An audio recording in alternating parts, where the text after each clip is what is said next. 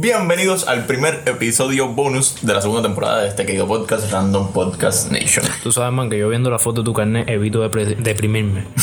Como que es antidepresivo. Tú sabes, la voy a mirar durante todo el podcast para no reírme.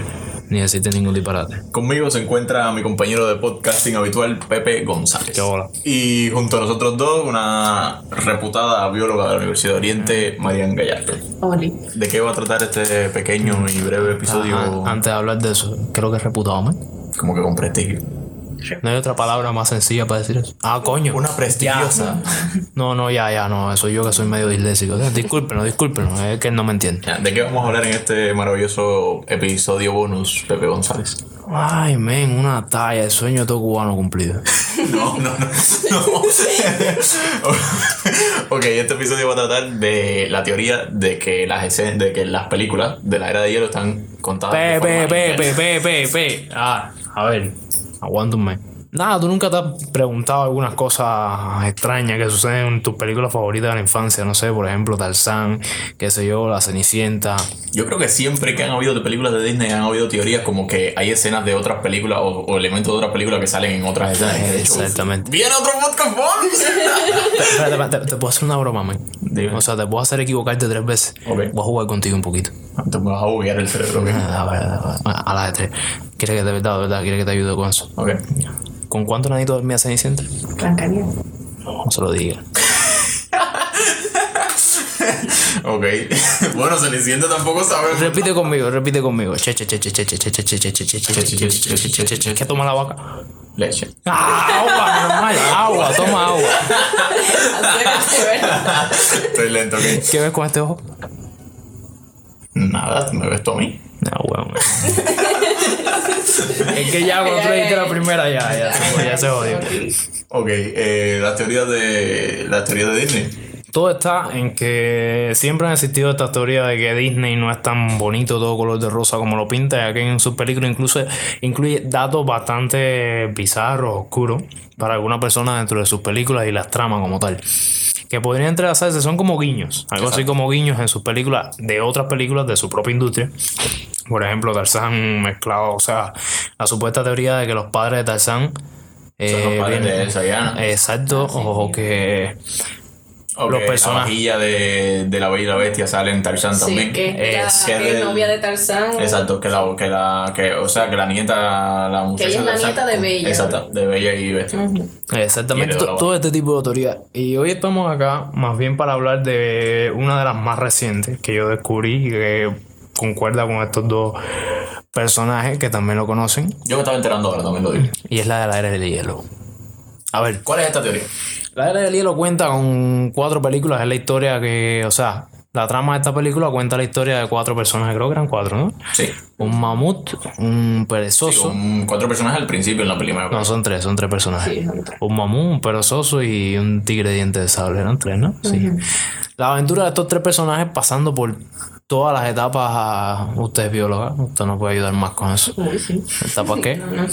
Eh, etapa geológica. no sé. Ajá. ¿Cómo se fundó el mundo, mi hermano? A ver. ¿Quién huevón fue? ¿Quién, ¿Cómo, cómo- cómo se fundó el mundo? ¿Quién onda fundó el mundo, ¿Cómo huevón? se fundó el mundo? Buenos, hoy bienvenidos todos a la inauguración del mundo, tipo, tipo como en el Rey León con un público, el monito ahí picando las hojas, haciendo un, un yeah, yeah, yeah. No te voy a cantar a la cigüeña. y bueno, nada, la cosa está en que esta película tiene, o sea, esta franquicia o saga, como quieran llamarle, tiene cuatro partes. Cuyas cuatro partes. ¿Cinco? Tiene cinco, bueno, y no. Otra nueva. No, ya, la, la quinta es esta que es la primera, que es la del final, la de... Usted tiene cinco, yo creo. Sí, son cinco. A ver, la primera es la, la donde salen los humanos, no sé qué. La Bueno. segunda donde se encuentra con, Con Ellie. Ellie. La tercera, la de los dinosaurios. La cuarta, la del mono este grande del hielo. Y la quinta es la última, esta del meteorito de... La cosa estaba en que.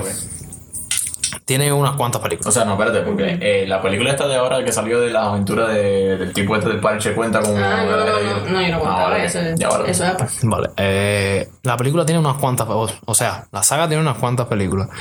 Pero tú la ves normal y no hay nada extraño, pero si te pones a pensar un poco más, como que te das cuenta que la película o la historia, la trama como tal, cronológicamente está contada al revés. Sobre todo. O sea, la, la primera película, cronológicamente en la historia de la realidad, ocurrió el final.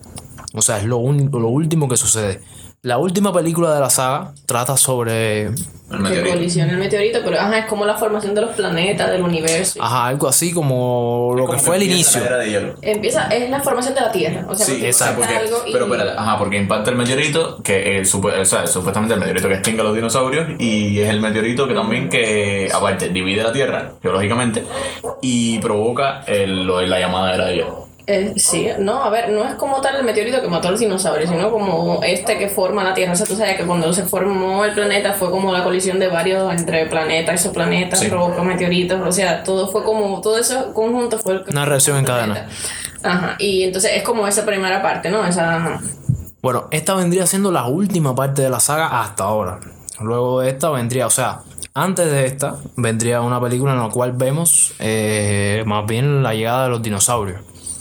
O la presencia, o la presencia, o la... La o sea- que viene después es la del deshielo, o sea, la que sale el mono grande este, esa es la cuarta. Ajá, eso vendría siendo la era del hielo, sí, es como ajá, la formación de los planetas, Pangea, de los planetas, de los continentes y, y el deshielo y todo eso, de los Abuelita, océanos. abuelita, a mí me encanta abuelita. Abuelita. Abuelita. Entonces la tercera sería la de los, los- o sea, la de los dinosaurios, la llegada de los dinosaurios. Sí. Comienzan a aparecer los dinosaurios. En la segunda vendría lo que vendría siendo eh, el meteorito que impacta, que acaba con los dinosaurios, que empiezan a todo, o sea, todos empiezan a emigrar. Y se para un costado, creo que trataba de esto. Hace mucho tiempo no veo las películas. Y la primera ya vendría siendo la aparición del hombre como tal. Exacto. ¿Dónde está lo turbio de todo esto? Que al inicio de la primera parte, eh, Manny, el mamú, el supuesto protagonista de la saga, ve unos dibujos rupestres en una de las cuevas que está hecho por humanos, obviamente, y muestra cómo los humanos cazan a una familia de mamuts. Lo que te hace pensar en esa primera parte, antes de que tú lo conozcas todo, que era él, o sea, lo que le sucedió a él, o sea, es- o sea, se pone triste, te ponen como que él se pone triste y tú piensas que es lo que le sucedió a él cuando pequeño, o sea, que mataron a su familia, pero si te pones a mirarlo en este punto de retrospectiva, en que la, o sea, en la forma que está contada la trama de todas las películas y que cronológicamente está al revés, te puede dar fácilmente a pensar que es su propia historia, o sea, cómo, lo cómo los humanos lo matan a él y a su familia. Esto es lo turbio de, o sea, en realidad esto, pero esto es algo que para darte cuenta tendría que ponerte a, fijarte en detallitos así, pero que mínimo. Y Esto lo- sobre todo tener una mente muy oscura. no sé. Tener mucho tiempo libre, Exacto. realmente. Realmente tener mucho tiempo libre.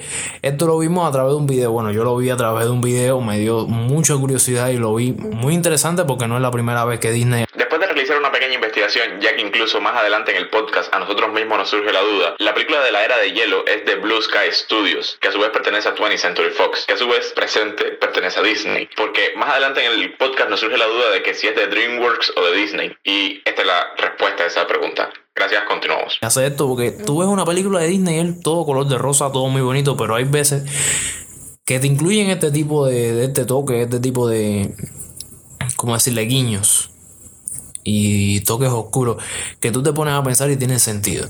Exacto. Y ellos te lo hacen de una manera que pasa desapercibido, pero hay personas que, gracias a esa persona con mucho tiempo libre, que nos dan este tipo de material para que nosotros tengamos una conversación estúpida en un podcast que no gana ni carajo. Gracias.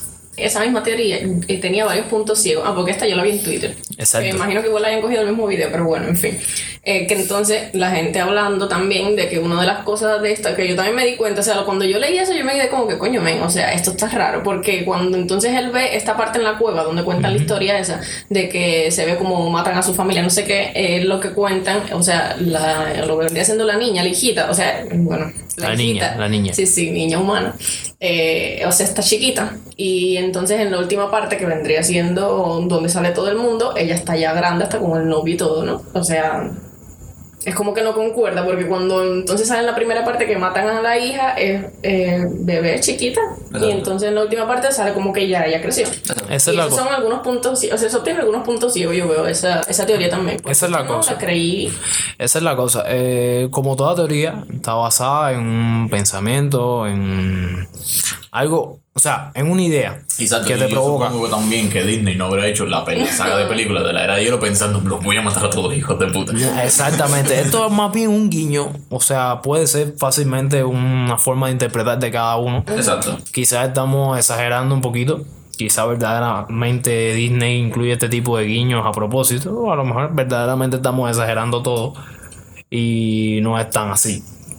Lo de escribir, o sea, lo de hacer las películas en orden cronológico al revés, sí lo veo intencional totalmente. Sí, a lo mejor eso sí lo hicieron con esa intención. Incluso creo que es en esa misma primera parte donde también hablaban de eso. Ah. Que llega una parte, la parte está donde se pierden todos en el túnel, que van cada uno por caminos diferentes. Que salen otro tipo que de dinosaurios, que salen congelados. Eh, Oh, o sea, sí, que salen verdad. animales congelados. Y incluso salen ovni, creo, congelado también. Es como Ah. por eso mismo que también sea, es la última parte. Exacto, sí.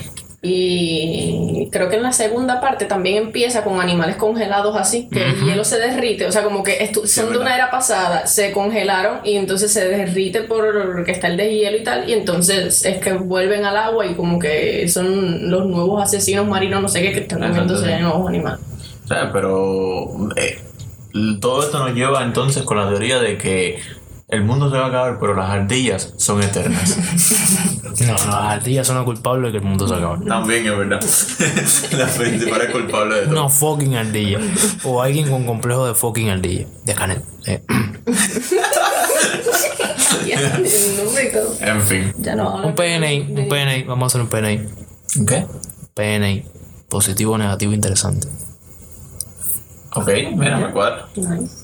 ¿Sabes lo que es un PNI? Ok, abrimos nueva sección positivo, negativo, interesante. Yes. Y como siempre tenemos nombres con pene, PNI. Chiste de mierda, men. Sí, Chiste de mierda. Eso, es- eso es lo que no, no, eso es lo que te da por eso es lo que te da ver tanta serie española. Chiste de mierda que te manda. A ver, eh, ¿qué ves de positivo en este podcast de mierda, men? En Tú, este tú, podcast tú, no. mira, a ver, tú te No, dedicas. Este podcast no es la hielo, vamos a hablar de la. Ah, ya, ok. No, tú sabes, yo que la cojo con el podcast. Eh, Ok, no, espérate, el locutor soy yo que yo no tengo ni puta idea de la era de hielo. Ok, eh, ¿qué ustedes le encuentran de positivo a la era de hielo? A ver, eh, no solamente la edad del hielo, esa prácticamente una de las cosas buenas que se saca de todo esto es que hacen películas que no solamente están contándole una historia a los niños, sino que, por ejemplo, cualquier tipo de persona puede, precisamente para que se dé cuenta de detalles como esto, o sea, que incluyan siempre ese tipo de detalles que cualquiera podría ver, entiende, que no es que una otra persona que no fuese un niño lo hubiera aburrido, sino que puedan sentarse todo el mundo a ver la película, incluso explicarle a los niños cosas que no entienden. Y cosas así, ¿no? Son como cosas más instructivas e interesantes. Y hacer guiñitos así, ¿me entiendes? Como para que las cosas no sean tan... Eh, Sí, monótono. eh, sí, exacto. ¿Y negativo? Salir salir huellas facheras, man.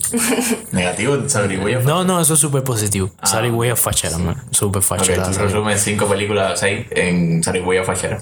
Ok, Y, me sirve. y una comadreja con un pache, una, una tremenda. ok, estamos con, estamos animados. A ver, ¿por qué te digo esto? A ver, yo de chiquito soy fanático de este tipo de mierdas de dinosaurios y todas esas cosas. O sea, Mundo Perdido, yo soy muy de, de esa escuela super old. O sea, esa serie de Mundo Perdido que daban entre rebelde. A mí me cuadra mucho la película de, de, de- del libro de Julio Verne, la de Viaje al Centro de la Tierra. Mira, No eh, eso es una película que yo, ¿cómo decirte? Si la, viera, si la viera ahora, me gustaría más, pero antes como que me aburría, tú sabes. No, yo antes me gustaba me, por lo del submarino, el nautilus y todas esas cosas. No, yo no, me quería toda esa mierda. a mí me emocionaba más el tema de meterte en un viaje un día y llegar a una meseta desconocida que nadie conoce, un lugar ino, Ah, o sea, Indiana- inhóspito. Indiana Jones, cosas de la tierra, ¿no? Indiana Jones, mi, mi, mi, mi escroto. Me refiero a llegar a un lugar lleno de este tipo de cosas que tú no conoces de nada, pero son una cosa fachera. O sea, dinosaurios, men. Ok. Puto lagarto con patas. O sea, una gallina super evolucionada. Dinosaurio, man. O bueno, al revés, porque evolucion- evolucionaron para ser una gallina. Exacto. Gallinas involucionadas. O sea, qué triste, man. Gallinas evolucionadas. Eso, eso lo lleva a que a mí me dicen el pollo y por eso la, la afinidad con este tipo de es cosas. verdad, tú eres un T-Rex. Es verdad, tu, tu antepasado era un T-Rex. En nada, en lado yo comía carne.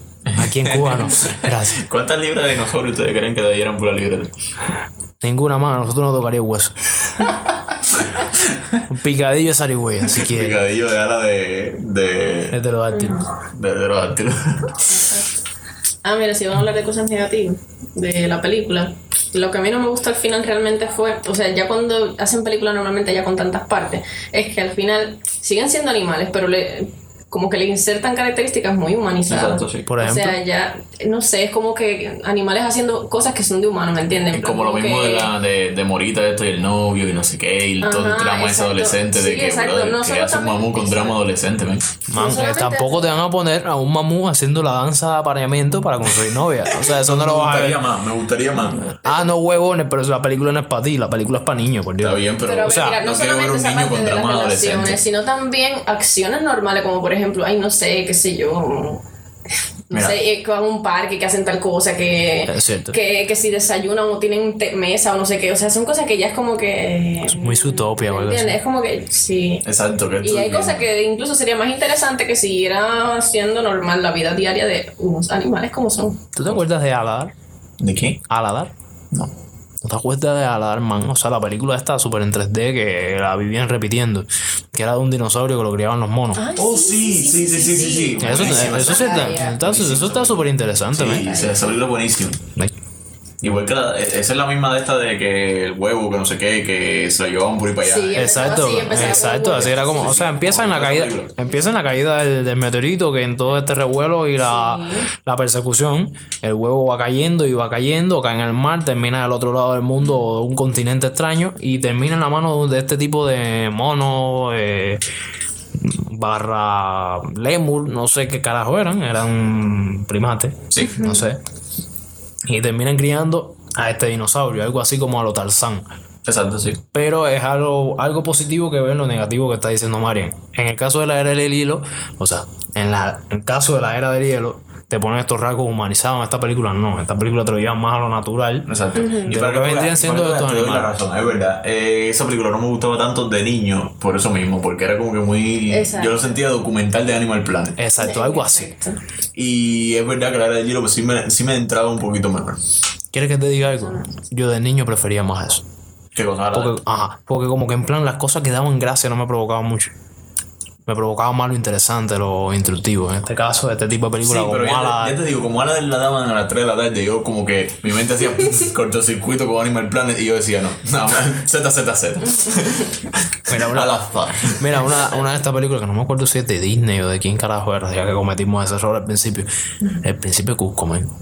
Sí. Por Dios, qué manera de reírme con esa película. Así es. La saga de Cusco, el emperador y sus locuras. La saga de Cusco no. La primera parte de Cusco que lo la transforman segunda en. No, no, no. La, La parte. a mí también me gusta. Tú me disculpas, pero yo me parto de la risa con lo, con lo de la llama. Ya de ahí para allá. No, pero. Isma no provoca nada. Kronk, tú me disculpas, pero es un, un- es un bofe. No, pero a mí me gusta Chrome. Ay, sí. A mí me gusta Chrome, me, me, me da muchísima ternura en plan el, el, el grande son bobo. Exacto, man. Igual que la vieja esta, la de la pócima. Isma, Isma. Isma, esa. Ey, no me da yo un cojones. ¿Por qué te lo menciono, men? Porque por lo menos a mi edad, o sea, a mi edad, a mi tiempo, cuando yo tenía esa edad de 8 o 7, vamos a decir 10 años, lo que me gustaba en ese tipo de películas, en plan documentales, algo interesante, a aprender. Lo que me daba gracia no tanto, o sea, las películas animadas que me dieran gracia, para eso estaban los programas humorísticos ya. Me desviaba más por este tipo de películas de aventura, eh, en plan El Mundo Perdido, Simba, ese tipo de películas. Y así que me diera gracia, nada más que me acuerdo de Cusco. De ahí en fuera, imagínate, yo ni siquiera. ¿Cuántos años lleva el lanzamiento Frozen? No sé, como. Creo que era 2012. 16, no, ah, 12. 12 por ahí. 12, 14, sí. Sí, 12, 14 por ahí. Ah, Hace como 8 años, ¿no? hace como 8 años. Yo, yo Yo- Frozen fue diez- creo que diez- la- diez de las años. últimas peli- no, Diez años. Moana fue la última película de Disney. Hace como 10 años, ¿no?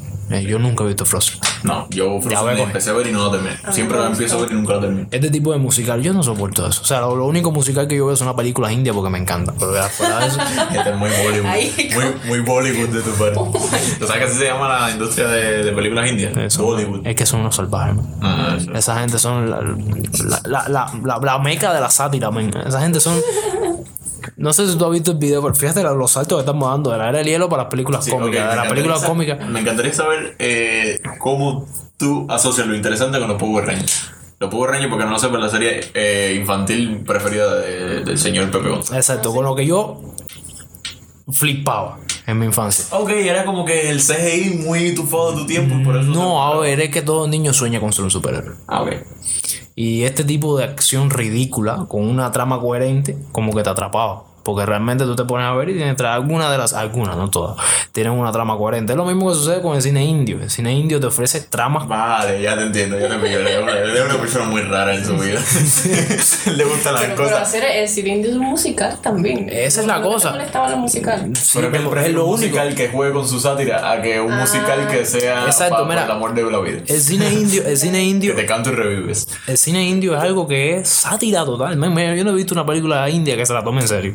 El día que yo vea una, una película india que se la tome en serio, créeme que no la voy a ver. O sea, nada más empezarla a ver la voy a quitar. Porque eso es lo que me atrae del cine indio. O sea, no, son, no es que todas las películas las veo, pero hay muchas películas que son una joyita, men, que son una sátira a películas famosas, ya sea de Hollywood, de, de donde sea. Es que tú mismo lo acabas de decir, la industria de cine en India se llama Bollywood. Es una sátira caminante, men. Claro. Que todo te lo tiran a vacile con cancioncitas. Pa' colmo.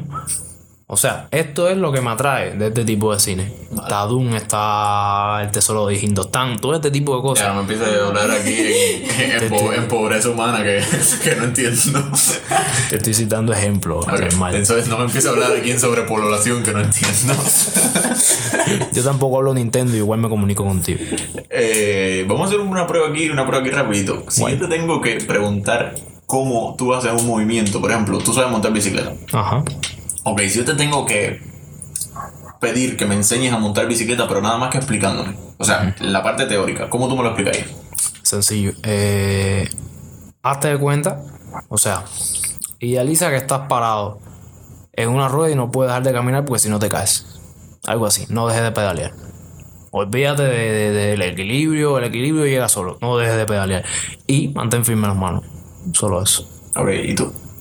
Yo soy terrible. Sencillo. Ok, te pero lo- tú te lo- sabes montar patines. Pero- Espérate, tú, espérate, tú lo que sabes montar patines. Ok, ¿cómo tú me explicarías cómo montar patines? Es que yo tampoco sé perfectamente montar Ok, pero patines. sabe. No, a ver, no sé. Es básicamente lo mismo. Lo único que. No sé. Ah, bueno, sí. eh, intenta caminar primero. O sea, ve como por paso. No vayas a correr de la primera vez, sino que intentes primero caminar y después va- intentes probar con la velocidad. O sea, Pero empieza no, lento y después rápido. Me refiero a desde el principio, en plan, a siquiera cómo, cómo dar un paso, no, no, no tan principio, o sea, cómo dar un paso, cosas así, o sea, cómo despl- mo- eh, tratar de tener un movimiento... Es algo más como no caminar, sino mover un pie delante del otro.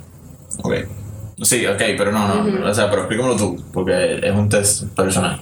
Yo- pero explícalo como puedas, o sea, No sé. como, tú, como tú lo explicarías a una persona. Se supone que No, es un vale, test hace no sé, a ver.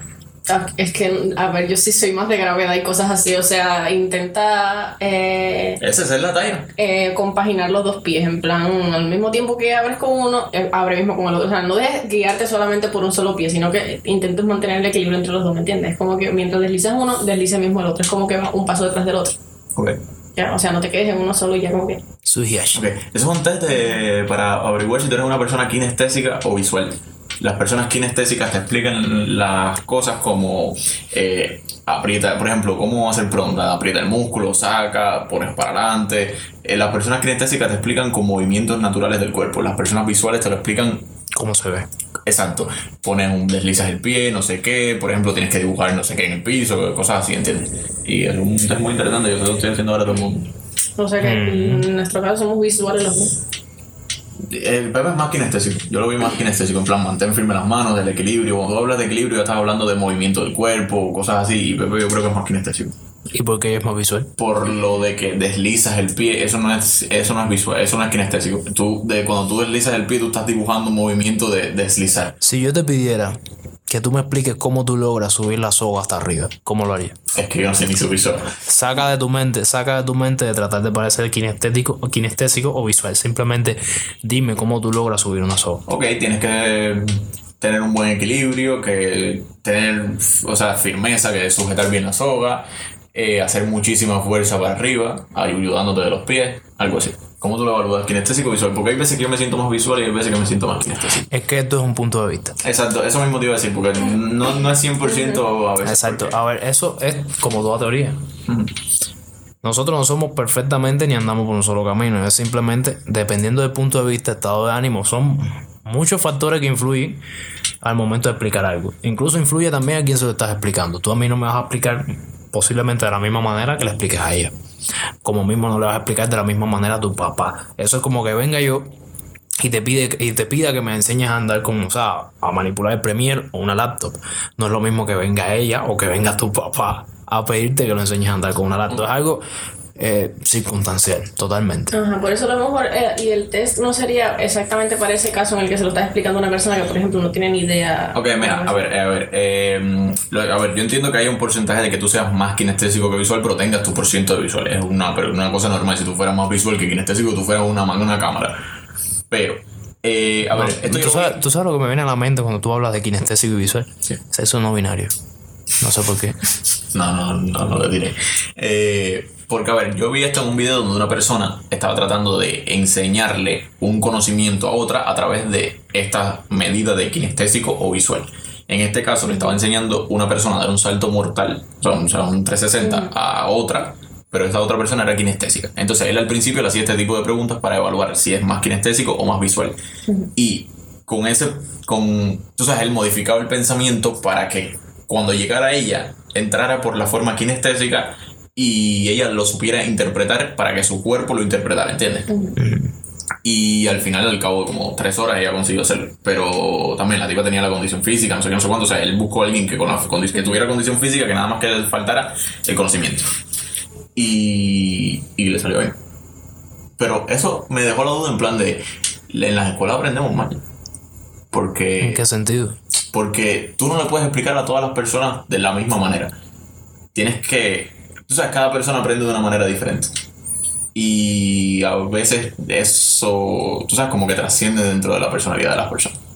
En plan. La personalidad de Sí, la pero persona. bueno, tampoco es lo mismo explicar, no sé, cómo hacer un movimiento, cómo hacer una También acción Sí, sí, que eh, ya Eso Hay cosas, física. hay cosas. aplicaría más la parte de que si lógica o artística del cerebro, por ahí. También verdad. que- Sí, es verdad. en la escuela se toca mucho lo que viene siendo eh, el tema ideológico y espiritual. Estamos hablando de escuela, en la escuela se tocan mucho estos temas. Acá no vamos a tocar un tema personal, no vamos a tocar un tema en marco al lugar donde vivimos, vamos a tocar un tema general. En las escuelas siempre se trata de tocar este tipo de temas, llevar una enseñanza que todo el mundo pueda aprender, que se supone que es algo general. Por, por algo nos sientan a todos en un aula juntos a dar la misma clase y no nos sientan a cada uno o nos separan a cada uno. Para eso existen escuelas que es para otra persona, que pero no es por esto, sino porque tienen un término de aprendizaje, o sea, un corto aprendizaje, o sea, un aprendizaje distinto. claro. ¿Entiendes? La forma, esto se le llama, no sé si es pedagogía, ¿me ayudas? Sí, debe ser. es la forma en que, en que enseñas. Exacto.